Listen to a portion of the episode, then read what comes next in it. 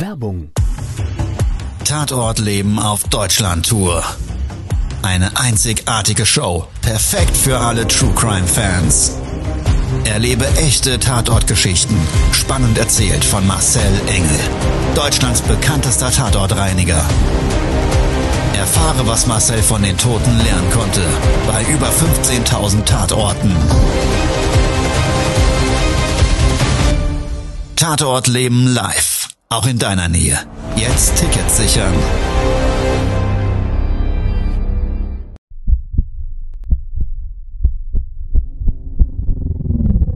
Todesursache. Der Podcast mit Tatortreiniger Marcel Engel. Es wird immer mal wieder in meinem Podcast vorkommen, dass wir sehr tief in das Geschehen eintauchen. Ich werde offen darüber sprechen. Damit meine ich, dass Flüssigkeiten wie Blut als Element das kleinste Problem sein wird. Ich freue mich, wenn ich euch auf eine Gedankenreise entführen darf in meine Welt des Tatortreinigens. Todesursache. Der Podcast mit Marcel Engel. Hallo, ich freue mich, dass du Zeit und Lust hast, mit mir jetzt gemeinsam einen sehr, sehr besonderen Tatort zu erleben. Im Grundsatz kann ich schon mal sagen, wenn du neu dabei sein solltest, hast du dir genau die richtige Folge ausgesucht. Weil gleich wird's richtig hart. Ich sag's gleich, also nichts für schwache Nerven. Ich bin seit jetzt im 27. Jahr Tatortreiniger, habe viel gesehen, habe mit Sicherheit ein ganz, ganz großes Netzwerk und auch in vielen Städten auf dieser Welt teile ich mich mit anderen Tatortreinigern immer mal wieder über das Fachliche aus und über das Erlebte. Seit einiger Zeit, wenn du mich so ein bisschen verfolgt hast oder wie gesagt, wenn du neu dabei bist, erzähle ich es kurz. Ähm, ich habe ein Unternehmen in Deutschland, Österreich, Schweiz, bin dort aktiv seit jetzt über 27 Jahren, beziehungsweise im 27. Jahr Tatortreiniger und habe viele, viele liebe, nette Angestellte, die mich in dem Bereich der Tatortreinigung und Spezialreinigung mit ganz, ganz vielen Sonderthemen unterstützen und begleiten. Seit einiger Zeit auch, wie gesagt, bin ich in Europa tätig, im Österreich, in der Schweiz, in Paris, wir sind in Mailand und ja, jetzt hat sich durch die, diese weltweite Pandemie eine Möglichkeit für mich ergeben. Nämlich, ich wurde gefragt, ob ich mir vorstellen könnte, mit meinem persönlichen Desinfektionsverfahren in Amerika tätig zu werden. Für eine Behörde dort vor Ort. Und ja, das kam so im letzten Dezember zustande, diese Anfrage, und sollte im März starten. Was jetzt zur Folge hat, dass wir, und da sind wir, glaube ich, auch das gesamte Unternehmen Bolle stolz drauf, dass wir seit 1. März und 15. jeweils in Washington und New York eine Filiale aufgemacht haben. Also sensationell. Darf man sich jetzt aber nicht so vorstellen, dass wir da 28.000 Mann äh, arbeiten haben. Nein, das haben wir ganz klein gestartet. Jeweils mit einem Zweierteam in New York sind wir ganz stolz drauf und konnten sogar schon aufstocken auf drei Mann. Und was hat das jetzt alles mit Tatortreinigung zu tun, wirst du dich vielleicht fragen. Ja, weil eigentlich haben wir da ja in Amerika gestartet mit Desinfektionen ja, und ähm, die jetzt gerade pandemiebedingt und da gab es einfach einen gewissen Bedarf. Und es hat sich rein durch Zufall etwas ergeben, was schon eine Geschichte für sich wert ist.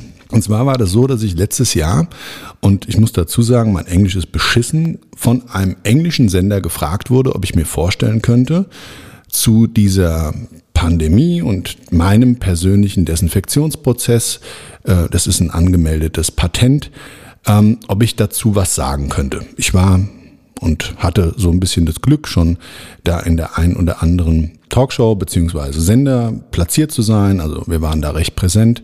Es haben verschiedene Medien das Ganze begleitet und wir waren damit auch im Fernsehen. Und wenn es dich übrigens interessiert, kannst du alles auf unserer Internetseite sehen. akut-clean.de, da haben wir so einen Pressebereich ganz vorne und äh, da kannst du das verfolgen, wenn du Bock hast, dir das anzuschauen.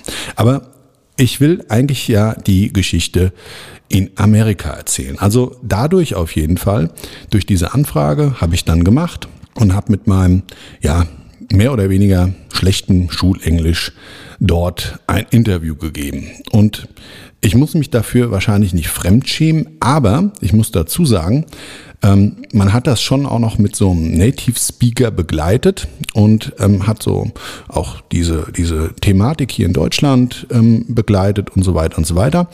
Und das hat ein Polizist in New York gesehen. So. Und dann war das so, ein lieber Mitarbeiter dort in Amerika, den ich ähm, also angelernt habe, den kannte ich schon jahrelang vorher durch einen Netzwerkpartner in Amerika, ein Crime Scene Cleaner, ein ganz, ganz großer.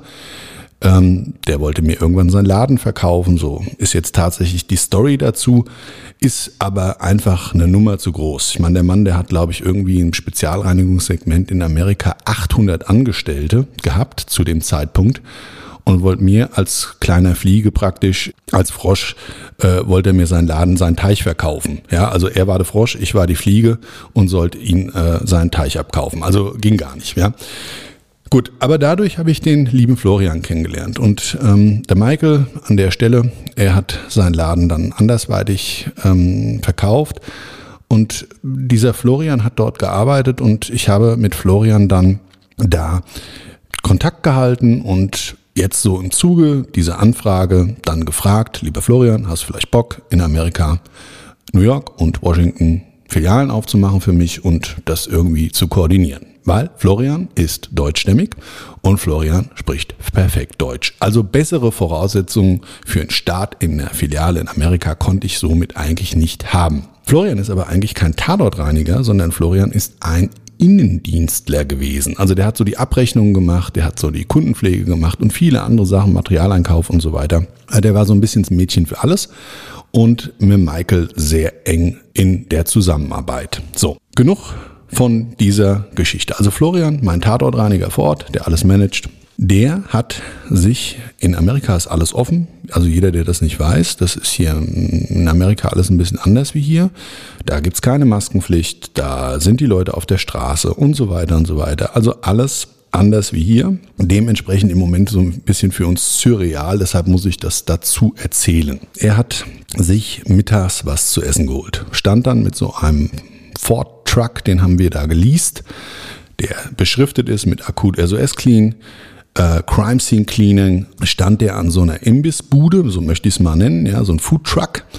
Und da kommt ein Streifenwagen lang. Und der hält da auch am Essen und fand das Logo ganz toll und erkennt dieses Logo, weil er uns vorher in so einem Fernsehformat englischsprachigen mit meiner Reportage gesehen hat. Und da hat er gesagt, hier, this is the angel, the angel True Crime Cleaning America. Ich habe mich fast weggepisst, wie der Florian mir das erzählt hat. Ja?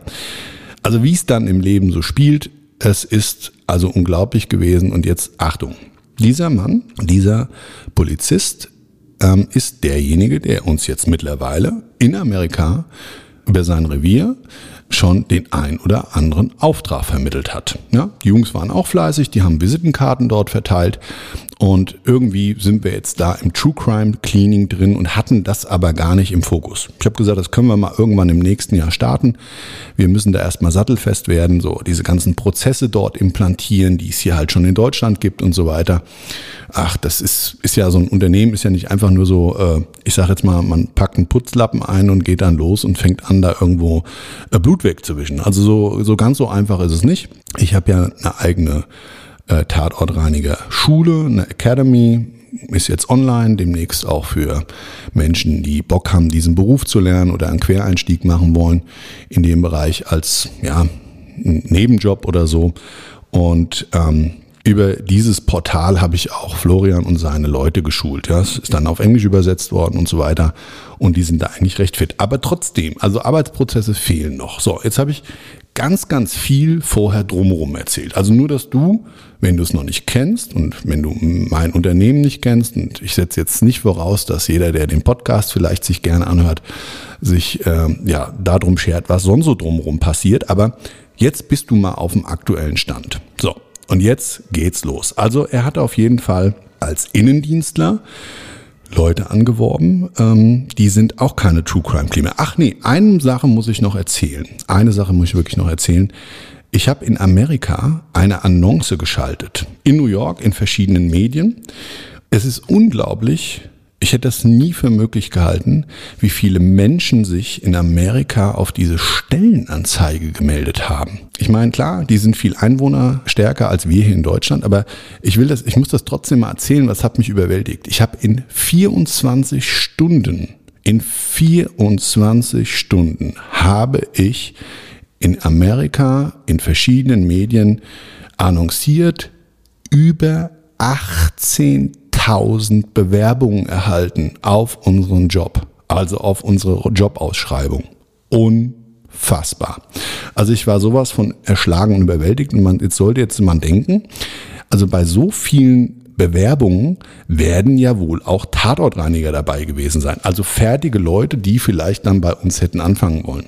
Ich sag's mal an der Stelle, am Arsch die Räuber. Da war nicht einer dabei. Also gut, wir haben, nein, ich muss das anders sagen, wir haben auch nicht alle wirklich durchschauen können. Also es gab nicht die Möglichkeit, in der Kürze der Zeit auch noch sich darauf zu fokussieren, 18.000 einzelne Bewerbungen durchzuschauen. Wir hatten das durch so einen Filter laufen lassen, so ein Programm.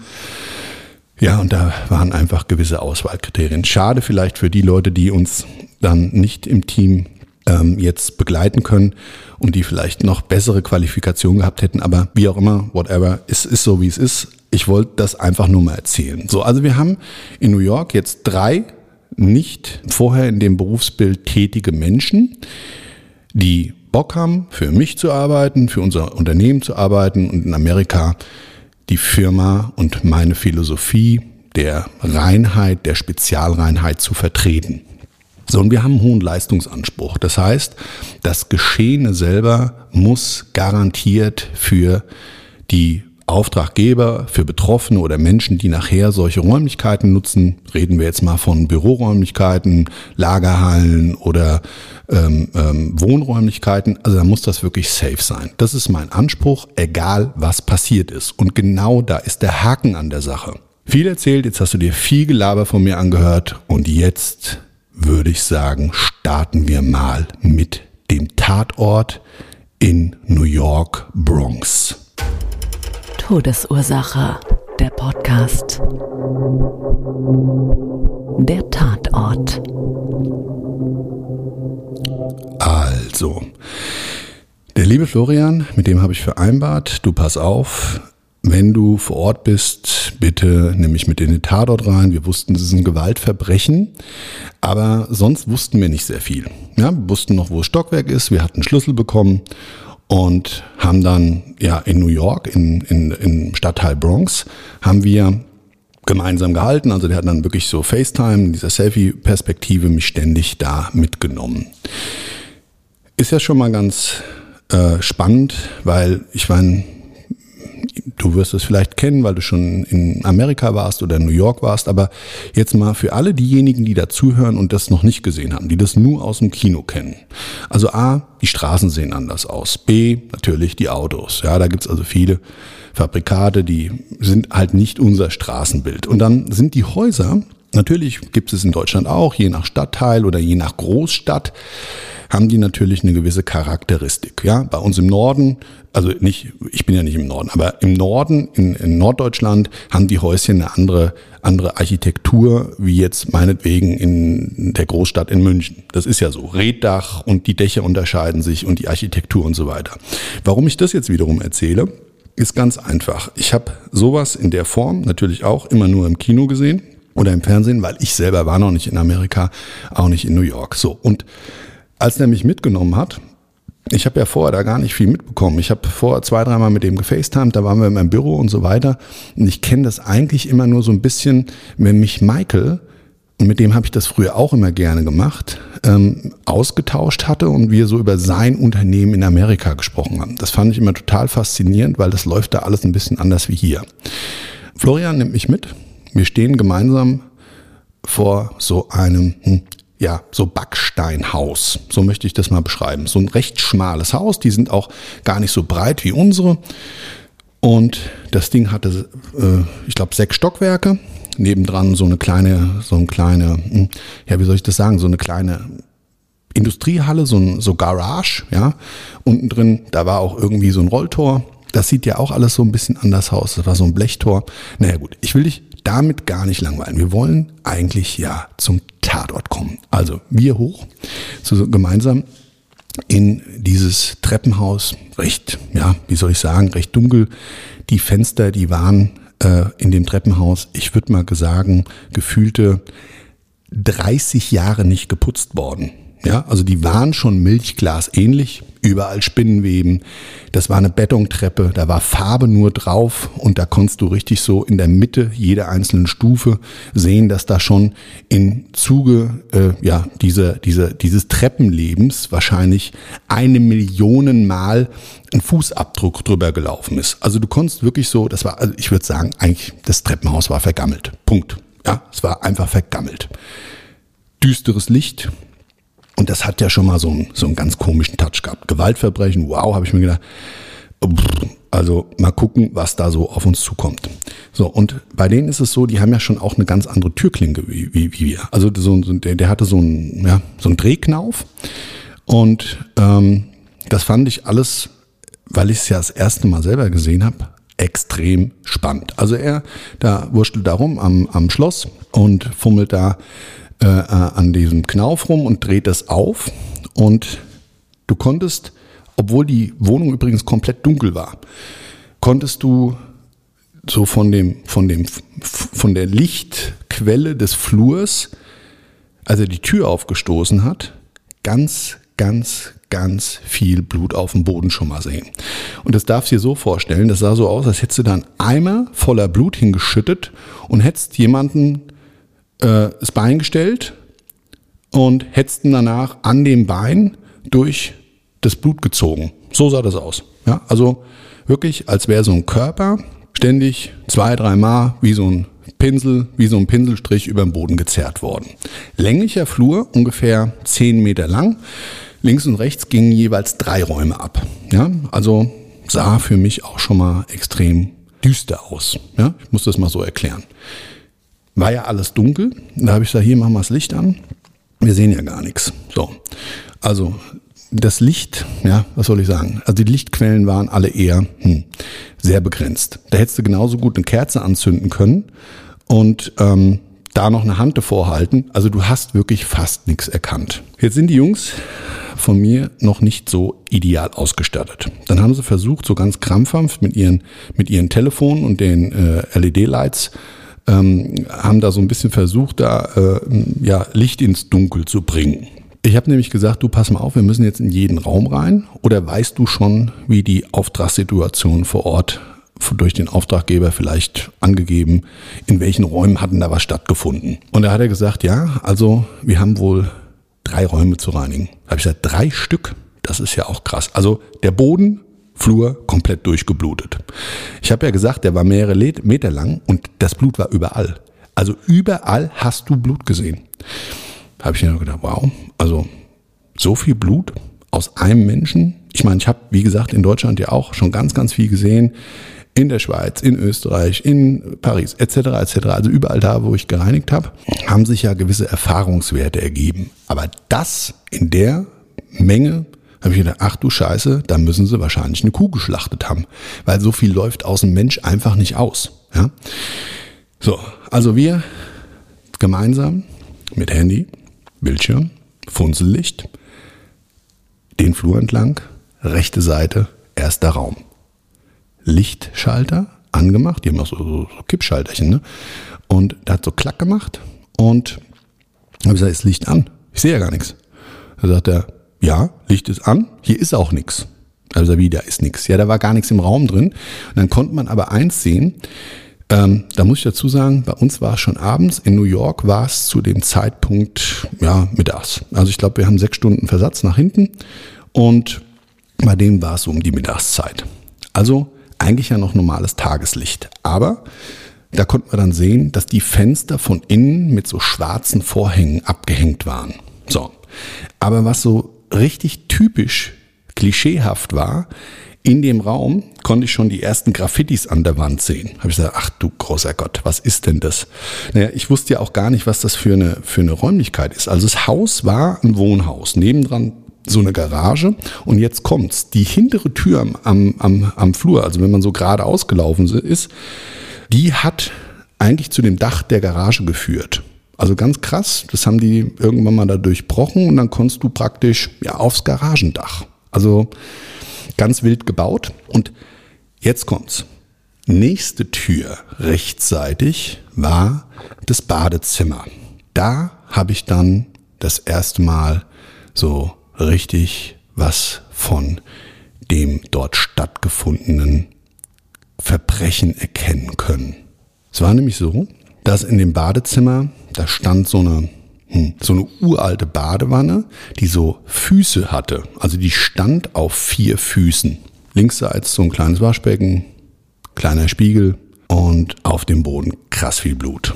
An der Decke hing so ein Metallring und an dem Metallring selber so ein Badevorhang. So ein Plastikding, sah total vergammelt aus und richtig viel Blut dran. Und da konntest du jetzt wieder erkennen, es sah so ein bisschen aus, als hätte sich jemand das Blut abgewaschen. Also ich weiß nicht, ob du dich schon mal geschnitten hast und wenn du dich geschnitten hast und hast dann eventuell, äh, ich sage jetzt mal den Finger und das Waschbecken gehalten, dann kennst du ungefähr das Bild, was ich meine. Dann, dann wird das Blut verdünnt und das Wasser, ja, und dann hast du das aber so auch im, im Waschbecken hast du so, ein, so eine Blutkranz, so eine Blutspur, so ein bisschen verdünnt und so sah das auch an dem Vorhang aus. Da hab ich gesagt, okay, alles klar. Habe ich gesagt, du, ähm, geh doch mal näher an die Badewanne ran. Ich muss dazu sagen, das, das Badezimmer war recht groß, ungewöhnlich groß. Gefühlte 15 Quadratmeter. Finde ich für so, ein, für so eine Butze da schon eigentlich groß. So, also mein Badezimmer ist kleiner. Aber als ich ihm so sage, geh doch mal da in die Nähe, und wie gesagt, er hat ja auch da wieder, das war also wirklich überall das gleiche Funsellicht. Er hat so gedämmert. So, und dann habe ich gesagt, leuchte doch mal da unter der Badewanne, das glänzt so komisch. Habe ich gesagt, sieht fast ein bisschen aus, als wäre es ein Glasauge und wollte eigentlich einen Scherz machen. Ja, ich meine, weiß übler Scherz, aber machen wir Tatortreiniger so untereinander. So, und dann, Achtung, geht er nach vorne, steht dann schon mal wieder in der Blutlache drin, hat er sich ein bisschen geekelt, weil Florian, äh, wie gesagt, Innendienstler, mit äh, einer Schulung von mir als Tatortreiniger viel gesehen in seinem Leben bei Michael, viel gehört, aber noch nie richtig live dabei. So, habe ich gesagt, geh mal vor und guck mal, was das ist. So, und dann greift er in so eine Plasma verdickte Blutlache rein mit seinen Gummihandschuhen, hebt das an und sagt, Marcel, das fühlt sich komisch an. Er sagt, heb mal richtig hoch. Dann nimmt er dieses glänzende Stück hoch und sagt, oh, Marcel, das ist ein Finger. Da habe ich gesagt, das ist nicht dein Ernst. Und dann habe ich gesagt, okay, zeig mal. Dann hat er es eher dran gehalten. Dann habe ich gesagt, oh, hier, mach das Ding weg, schmeiß es äh, äh, erstmal ans Waschbecken oder auf den Boden wieder. Das ist ja ekelhaft. So, jetzt kommt's. Unter der Badewanne lagen noch mehr Finger. Und zwar alle. Alle von zwei Händen. Also echt krass. Da haben sie jemanden vor Ort in diesem Badezimmer und dann konnte man das auch erkennen an der Badewannenkante. Da war das nämlich so abgeschabt, diese Emaille. Haben sie jemanden wirklich gefoltert und haben dem die Finger abgeschnitten. Also, was ich überhaupt nicht begreifen konnte, ist, in Amerika läuft das ein bisschen anders. Ich glaube, ich muss mich da noch äh, dran gewöhnen. Ich glaube, die Ermittlungen laufen da auch anders. Ich weiß nicht, wie da Mordermittlungen wirklich ablaufen, aber da komme ich gleich nochmal dazu, warum es vielleicht da Besonderheiten gab. Aber lass uns mal weiter durch diesen Tatort vor Ort gehen. Florian ist, ich habe es gesehen, ein bisschen blass geworden. Verständlicherweise. Hat vorher einen Finger in der Hand gehabt, unter der Badewanne lagen sie wie die Kegel, nämlich die anderen zehn Finger. Ich habe ihm dann gesagt, du pass auf, da müssen wir jetzt durch gemeinsam. Kollege nebendran, der, das habe ich nicht gesagt, aber es war noch jemand mit dabei, auch von unseren Jungs da und ähm, der war jetzt auch nicht unbedingt so sattelfest, das ist eher so ein bisschen gemütlicher, so ein balude Bärtyp, ja, ein bisschen kräftiger, kleiner Bauchansatz und ja, ein bisschen wenig Haaren auf dem Kopf und aber ein ganz, ganz lieber Kerl. Aber ich habe schon so gemerkt, also sowas hat er in seinem Leben bis jetzt auch nur im Kinofilm gesehen. Also habe ich die zwei Vollexperten mit großem Herz da vor Ort und versucht denen dann immer gut zuzureden. Und der andere hat kein Wort von mir verstanden. Aber Florian, da habe ich gesagt, hier, pass auf, jetzt bleib mal stark, alles gut. Wir zwei, wir packen das. Ja, mach dich locker, entspann dich, denk einfach an was anderes und wir gehen mal weiter den Tatort durch. Und als ich das so ausgesprochen habe, hm, hat er gesagt, du, also irgendwie, ich habe ein ganz komisches Gefühl im Bauch. Das, da sagt er, wie, wie, was glaubst du denn, wie das passiert ist? Da habe ich gesagt, was ich schon mal sehr krass finde. Ich meine, das ist ein Wohnhaus. Oben wohnen Leute, unten drunter wohnen Leute. Du hast auch die Kinder äh, äh, oben drüber schreien hören und unten drunter haben sich Leute gestritten. Also es war auch ein extrem lautes Haus. Ähm, während er da die Finger aufgehoben hat, ging es da richtig rund oben und unten. Man konnte so richtig so, so raushören, so schallern, ja. Und an der Stelle kann ich dir nur sagen, habe ich dann Christian, nachdem er mich aufgefordert hat, so ein bisschen mein Kopfkino erzählt. Dann habe ich gesagt, na ja, gut, da ist es laut, ähm, aber nichtsdestotrotz werden sie demjenigen, der da gefoltert wurde, ich weiß es nicht genau, aber ich stelle mir das jetzt so vor, den haben sie wahrscheinlich so ein Gummi, Gummiball ins Maul gestoppt, ja, und mit so einem Lederriemen aus dem Sadomaso-Bereich so ein Kopfkino gehabt. Und dann habe ich gesagt, das wird vielleicht eine Möglichkeit gewesen sein, damit er ruhig ist, weil ich kann mir es nicht vorstellen, aber das müssen ja bestiale Schmerzen sein. Das muss ja abartig sein. Wenn dir jemand mit Gewalt da die, die, die, die, die, die Finger abschneidet. Also habe ich ihm gesagt, du pass auf, der wird einen Gummiball im Mund gehabt haben und dann werden sie wahrscheinlich die Arme abgebunden haben, dass er nicht gleich ohnmächtig wird. Massiver Blutverlust oder sie wollten es sogar so oder das ging alles zack, zack, zack. Und als ich diese Story, dieses Kopfkino so angeregt habe, nämlich bei ihm, hat er mir auf einmal in die Badewanne gekotzt, hat den Duschvorhang vollgereiert und hat voller Möhre in die Badewanne reingekotzt. Wäre jetzt ja nicht weiter schlimm gewesen, habe ich gesagt, du pass auf, wir müssen ja eh sauber machen, musste halt dein Erbrochenes nachher noch mit aufwischen. Und da er gesagt, oh, es tut mir so leid, es ist mir so peinlich und so weiter. Ich gesagt, braucht ihr nicht peinlich sein. Ich glaube, ähm, wenn ich jetzt vor Ort wäre, hätte es mir auch so gehen können. Nein, an der Stelle, es wäre mir nicht so gegangen. Ich habe dafür einfach schon zu viele gemacht. Aber gut, ähm, lassen wir das mal weg. Also, Florian kotzt in die Badewanne und jetzt kommt's. Jetzt kommt der nächste Knaller. Da habe ich gesagt, du pass auf, es wäre ganz gut, ich sehe an der Badewanne, weil er hat es mir dann gezeigt, wie die Badewanne jetzt aussieht. Oh Gott, oh Gott, hat sich geschämt und die hatten auch keinen Nasssauger dabei. Ganz, ganz ätzend weil das ist ein wichtiger, wichtiges Utensil in, in, diesem, in diesem Tatortreinigungsprozess, gerade wenn du so viel Blut hast. Das musst du ja irgendwie aufnehmen. Das kannst du natürlich auch mit Papier und mit äh, äh, speziellen Absorbern machen und so weiter, aber das ist alles Quälerei. Im Großen und Ganzen wird es erstmal grob gereinigt und zwar mit einem Nasssauger. Also das Ding hatten sie nicht dabei, da war ich eh schon begeistert. Aber ich habe gesagt, lass uns trotzdem das Ding da jetzt durchziehen. Ähm, als wir vor Ort angekommen sind, da hat sich das so ein bisschen rauskristallisiert. Ja? So, Achtung, es geht weiter. Er hat, und jetzt kommt's, dann mein Ratschlag befolgt, hat den Enzymreiniger geholt und hat die Badewanne schon mal eingesprüht. So, und dann lief die überhaupt nicht mehr ab. Da habe ich gesagt, jetzt haben wir ein kleines Problem. Egal wie wir nachher die Endreinigung durchführen gemeinsam, du musst in jedem Fall zusehen, dass die Abflüsse weiter ablaufen. Ja, weil irgendwo muss auch nachher natürlich das in dem Reinigungsprozess äh, äh, eingeführte Wasser der Badewanne ja irgendwie ablaufen. Kannst du nicht abschöpfen. Der Badewannenablauf muss in jedem Fall nachher wieder funktional sein. Das heißt, ich würde dir raten, hol dir mal, wir haben so eine kleine Handspirale auch immer, hol dir mal die Handspirale und geh mal mit der Spirale rein. Gesagt, getan. Er wurstelt da in dem Siphon rum und sagt irgendwie komisch geht nicht. Haben sich auch so an der Badewannenwandung so richtige Blutplatten gelöst. Also wie gesagt, die war auch krass vollgeblutet. Die sah aus, die Badewanne, als hättest du da wirklich einen Eimer mit 10 Liter roter Farbe reingekippt. So sah das aus. Auch auf dem Bodenbereich, gerade so in Richtung diesen Siphon waren so richtige dicke, fette Blutplatten. Da habe ich gesagt, da wird wohl nichts helfen, da musst du halt mal kurz mit dem Finger ran und nimmst mal diese Blutplatten raus, dieses äh, festgetrocknete Blut, das schmeißt es in, in eine Tüte, dass das halt wieder da gescheit abläuft. Also er greift da rein, fummelt da so mit seinen Fingerchen im Abfluss rum und zieht dann was raus. Und da, ich, da hat er mir gesagt, du Marcel, es fühlt sich auch wirklich extrem komisch wieder an. Da habe ich gesagt, das werden ein paar Haare sein oder irgendwas, keine Ahnung, oder Essensreste. Ja, von wegen. Also er zieht. Ich muss dazu sagen, hat ja immer mal die Kamera auch weggedreht. Also der hat ja der Arme die größten Mühe gehabt. Der hat mich ja immer dann so äh, mit reingeholt, dann hat er das Handy dann rumgedreht, dann hat er es mal teilweise vor die Brust in so einem, in so einem Brustgurt gehabt.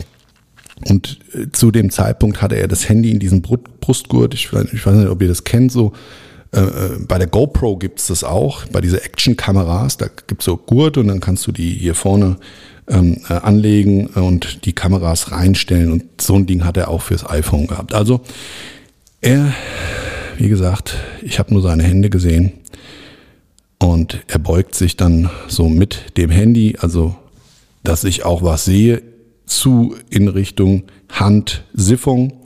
Dann zerrt er Zubilder und macht da im Siphon rum und holt auf einmal den Knorpelteil eines Ohres raus. Da habe ich mir gedacht, ach du meine Güte, Applaus dem Jungen bleibt ja nichts erspart. Ich möchte mal an der Stelle sagen, nicht falsch verstehen. Auch wenn derjenige, der da qualvoll zu Tode gekommen ist, jetzt Teil dieser Geschichte ist. Ich bin ein extrem empathischer Mensch, du wirst es kennen, wenn du mich begleitest, vielleicht auch im Social Media Bereich, in Social Media Kanälen, dann weißt du, wie ich darüber denke. Und ich will es nochmal sagen, ich habe kein, keinerlei Respektsverlust vor dem armen Schwein, der da wirklich elendig gequält wurde und der da elendig verreckt ist. Und trotzdem möchte ich die Geschichte aus der Perspektive des Tatortreinigens erzählen. Dass wir da nicht zwangsläufig bei so einem Gewaltverbrechen jetzt sofort in Tränen ausbrechen, das mag an der Stelle vielleicht dadurch mal verständlich gemacht werden, dass wir den Job vor Augen haben. Dass wir natürlich ein Kopfkino dazu haben, was dort passiert sein könnte. Das möchte ich jetzt im Moment mit dir teilen. Muss ich jetzt einfach mal an der Stelle gesagt haben, weil es ist echt eine krasse Nummer. Es geht nämlich weiter. So. Also, der Siffung übrigens zur Auflösung lief dann wieder ab. Aber ich habe gesagt, du, pass auf, Flo, wir müssen jetzt in die anderen Räume rein, weil ähm, wenn es drei Räume sind, wir haben jetzt ja erst einen gesehen, dann lass uns mal weiter schauen. So, und nächster Raum, nächster Raum, nächster Raum, da war überall nichts und am Ende vom Gang diese eine Tür, die dann zur Garage geführt hat, da haben wir uns auch gewundert, dass es also zum Garagendach nach außen geführt hat, da war auch nichts. Da hast du nur an der Tür noch so mh, Blutspuren gesehen. Aber, und das war linksseitig, der letzte Raum dann war eine Küche. So. Küche, recht groß, also auch wieder ungewöhnlich groß, nicht recht groß, ungewöhnlich groß. Ich würde mal sagen 45 Quadratmeter. Gab es einen riesengroßen Tisch, so für acht Mann, der stand mh, hm, ja fast mittig im Raum. Längsseits an der einen Wand eine riesengroßen Küchenzeile mit Edelstahlmöbeln drin. Also so wie man das vielleicht von so einem Imbiss kennt. Ja? Kennst du bestimmt, hast schon mal gesehen jeder Imbiss, also ich meine jetzt nicht so ein, so ein Imbisswagen, obwohl da haben sie es wahrscheinlich auch, sondern eher so, ne, also wo jetzt Döner gemacht wird oder, oder, oder, ist ja völlig egal. Also diese Möbel an der Küche und da habe ich mir wirklich noch gesagt, habe ich gesagt, hier, pass auf, ich sehe schon da überall Blut, weil es war überall dunkel, auch auf dem Edelstahl und Licht, Lichtverhältnisse beschissen. Und ähm, wir haben das übrigens dann später damit gelöst, dass wir diese Vorhänge weggemacht haben. Habe ich gesagt, in der Küche gleich, mach den Vorhang weg, weil so eine Nummer wie im Bad brauchen wir nicht nochmal. Da sind wir aber in dem Augenblick irgendwie auch gemeinsam gar nicht drauf gekommen. Das kann ich dir jetzt auch an der Stelle mal sagen. Ich war ja selber geflasht. Ich erzähle da jetzt so locker drüber, aber ich habe gedacht, boah, wie krass. Was eine krasse Nummer. So, also wir gemeinsam dann in diese Küche rein, diese Küchenzeile, diese längliche gesehen, überall Blut auf der Küchenzeile. Und auf diesem Tisch, da sah es aus. Da konntest du schon erkennen, ach so, der Tisch, der war aus Holz. Holz, massiver Holztisch. Und zwar sah so ein bisschen aus wie so eine dunkle Eiche. Überall was reingeritzt auf der Oberfläche. Ich sag jetzt mal, wie so bei so Grillplätzen kenne ich das eigentlich immer nur so, so eine, so eine, so eine, wie so eine Art Bierbank, so aus massivem Holz. Habe ich jetzt so gedacht in Amerika, so ein bisschen untypisch dafür. Also so, so, ein, so ein Tisch und so, so eine Sitzbank und so Massivholz, so sah das aus. So komische Zahlen in die, in die Tische reingeritzt. Vielleicht, nee, jetzt fällt es mir ein. Wie man das vielleicht von Schulen kennt. Ja, also ich kenne noch damals so, wo ich in der Schule war, da gab es eine Kantine und da waren wir alle immer ganz wild. Da wurde es beschmiert, da wurde es bekritzelt, da wurde es beritzt. Also ich habe es natürlich nicht gemacht, aber die anderen alle, hahaha. Nein, aber lassen wir das mal außen vor. Also das war auf jeden Fall eine Nummer für sich, weil der Tisch war auch komplett voller Blut. Und das Krasseste war, ich habe es erst gar nicht so erkannt, an der Wand, der stand ja mittig im Raum, konntest du wirklich sehen, dass jemand dort mit dem Kopfschuss hingerichtet wurde. Also du hast, hm, wie soll ich das erklären? Du hast in einer, in etwa Brusthöhe ein Bildnis der Schulterpartie durch Spritzer gesehen, habe ich nur gedacht, wie ist denn das zustande gekommen? Und warum ich glaube, dass das ein Kopfschuss war, man konnte dann auch die Gewebereste an der Wand erkennen. Das war so eine, so eine weiße Wand und auch wieder so ein bisschen Graffiti überall und so weiter. Und ja, da, wie soll ich das ausdrücken? Da war an der Wand wirklich so ein Kopfhöhe, konntest du sehen, als wäre ein Ballon geplatzt. Ja, pack. Und überall Gewebereste, Hirn, Blut, verdickt, dann lief es da runter und so die Abzeichnung von der Schulter. Was jetzt eigentlich beim Kopfschuss ja nicht passieren kann, weil wenn du oder wenn derjenige den Kopf geschossen bekommen hat, dann ist diese Massenverdrängung, aber da zeichnet sich nichts mehr ab. So, Achtung, dann wurde es mir klar, derjenige, der den Kopf geschossen hat, der hat vor jemandem gestanden und deshalb konnte man die Umrisse, wie gezeichnet, praktisch von dem Hinterstehenden sehen. Anders kann das gar nicht gewesen sein. Ganz krass. Also als würdest du praktisch selber vor einer weißen Wand stehen und es schmeißt dir jemand einen Farbbeutel gegen den Kopf und dann platzt halt alles und ja, der Rest von deinem Umriss des Körpers zeichnet sich dann so ein bisschen an der Wand ab. Nur das Ganze mit Blut und Hirnmasse. Also extrem ekelhaft. Knochenreste vom Schädel haben wir überall in der Küche verteilt gefunden. Die Küche selber, die hatte lauter Utensilien. Ich bin da ähm, natürlich auch immer schon mal wieder bei oder mit der Kripo zusammen in Drogenlaboren gewesen und so weiter, hatten wir auch schon Sonderreinigungsaufträge. Das heißt, ich kenne so ein bisschen, was die Utensilien da anbelangt und ja, so, so Zeug irgendwie so für, verschiedene Prozesse äh, dort und auch Wagen und Zeug und so Tütchenkram und so weiter, äh, um das Zeug dann zu verpacken. Äh, also es sah mir nach einem Drogenlabor aus. So, an der Stelle habe ich mir gedacht, das ist wirklich so, ja, wieder so eine Geschichte für die Top 100 der härtesten Tatortreinigungen, die ich je erlebt habe.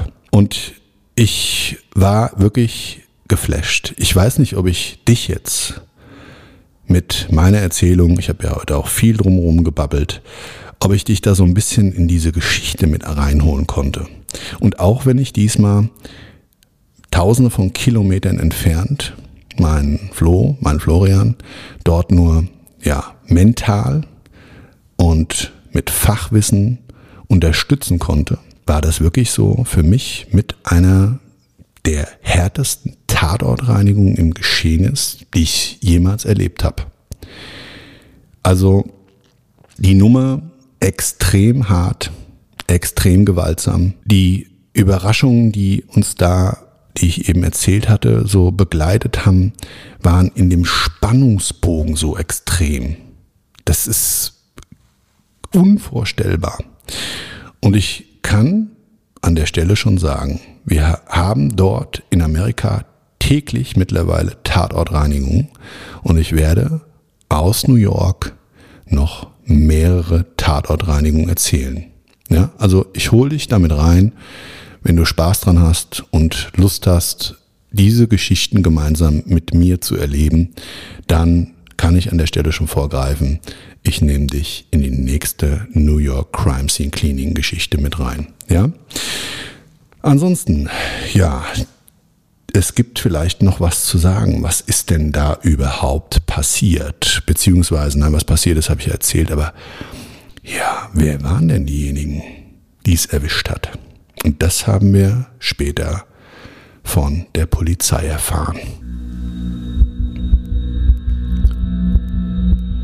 Todesursache, der Podcast. Das Opfer. Also, drei junge Männer sind in dieser Wohnung gewaltsam hingerichtet worden. Der eine zerstückelt im Badezimmer mit einer Machete. Tatwaffe wurde gefunden. Tatwaffe wurde sichergestellt. Nicht durch uns, sondern durch die Polizei. Die anderen zwei jungen Männer wurden in der Küche hingerichtet. Einer erschossen und einer, ja, auf eine ganz bestialische Art, der musste Säure trinken. Das ist so eine Härte in der Form und ich möchte da vielleicht nochmal ein kleines Mindset absetzen. Ich habe als Tatortreiniger in Deutschland, Europa schon ganz viele Brennpunkte gesehen. Ghettos. Ja, einfach von Menschen, die dort in ihrem Kreis, in ihrer ja, Lebensphase, in ihrem Leben einen Überlebenskampf haben, was weiß ich, Battle mit der Polizei, Battle mit dem straßenlebenden Wettbewerber im Drogenbereich oder, oder, oder. Aber in New York, und jetzt nicht nur, weil es einfach auf einem anderen Kontinent war und weil es einfach ein, ja, ein anderes Spirit hat in Amerika und so weiter und so weiter, war es schon nochmal in dem Tatort echt eine Nummer für sich. Und ich glaube, klar, kann man mal gemeinsam miteinander durchleben. Wir können aber alle froh sein, dass wir sowas natürlich nicht wirklich hier erleben müssen. Hier gibt's auch krasse Sachen, aber das hat schon noch mal so eine, ja, so eine Härte und so eine Kraft für sich. Und zwar eine Kraft in Form von der Abartigkeit, wie Menschen untereinander sein können. Also wenn da jemand wie ein Tier geschlachtet wird, und ich meine, denen wird ja auch ganz viel angetan, aber ist ein anderes Thema.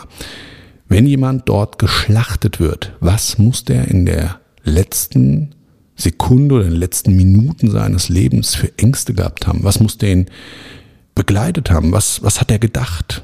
Ja, und wenn ich mich dann in so ein Opfergedanke reinsteige, dann denke ich mir immer, wow, hast du's gut ich meine, klar, keiner von uns kommt hoffentlich jemals in so eine Situation, ja, mit solchen Menschen zu tun zu haben, die einem sowas antun. Aber ich habe ja auch immer mal wieder halt mit Gewaltverbrechen zu tun, wo es einfach nur um einen Raub geht. Ja, also wo ältere Menschen überfallen werden und äh, oder aber auch äh, in anderen Bereichen. Also wo jemand, um sein Überleben zu sichern oder aus Habgier, und das ist es wohl eben hier in der Häufigkeit viel öfters, dass er aus Habgier jemand anderen einfach wirklich schädigt, foltert und im Zweifelsfall tötet und ich danach kommen muss. Mindset ist an der Stelle, ich glaube, wir können alle froh sein, dass wir mehr oder weniger jeder für sich und du wirst es selber wissen, in welcher Position du da im Leben stehst, behütet und in Frieden hier leben können. Ja, das war's dann heute schon. War eine lange Folge. Ich hoffe, es hat dir Spaß gemacht. Ich habe mich ein bisschen reingeredet. Aber ähm, wie gesagt, lass uns weiter diese internationalen Geschichten durchleben. Auch in Paris kommt demnächst was Neues. Da gab es letztens auch einen extrem spannenden Fall. Ich begleite die Jungs jetzt regelmäßig über VideoView und äh, unterstütze sie bei ihrem Arbeitsprozess. Und dadurch ergeben sich für uns gemeinsam spannende Tatort-Geschichten. Wenn es dir gefallen hat und du bist bei Apple, dann lass mir doch einfach mal fünf Sterne da, bewerte mich. Und oder aber, wenn du Lust hast, Bilder zu sehen zu gewissen Tatorten und so ein bisschen ja, das, was das Mindset zu diesen Themen anbelangt, dann folgt mir sehr gerne bei Instagram, Facebook oder bei YouTube. Überall da findest du mich unter Marcel Engel, der Tatortreiniger. So, und eine Ankündigung möchte ich an der Stelle machen. Es wird eine Deutschland-Tour geben. Wenn du es noch nicht gehört hast, dann Bitte folgt mir einfach bei Instagram oder Facebook. Wir werden das dort bekannt geben, wann die Tour startet. Das ist natürlich jetzt so ein bisschen von den Pandemiebestimmungen abhängig, die jetzt ja erstmal wieder verschärft wurden. Und möchte an der Stelle sagen, ich würde mich riesig freuen, wenn wir uns vielleicht mal persönlich kennenlernen und wir einen schönen, spannenden Abend mit drei meiner spektakulärsten Tatortreinigungen zusammen erleben in einem Abendformat live auf der Bühne Deutschland Tour Podcast Todesursache. Also, was auch immer dir noch vom Tag bleibt, ich wünsche dir alles Liebe und Gute. Bis nächste Woche zu einer neuen Folge, wenn es heißt Todesursache mit mir, Marcel Engel, der Tatortreiniger. Ciao. Das war's schon mit der neuen Folge von Todesursache, der Podcast mit Marcel Engel, Kopf einer eigenen Spezialreinheit und Tatortreiniger bei mehr als 12.000 Orten auf der ganzen Welt. Was kann Marcel für dich bereinigen? Jederzeit. Weltweit. Melde dich oder klick dich einfach mal durch auf marcelengel.com. Empathisch, tiefgründig, ehrlich. Todesursache lässt dich garantiert nicht kalt. Seid dabei. Ich freue mich. Abonniere die Staffel und du kommst für keine Folge zu spät.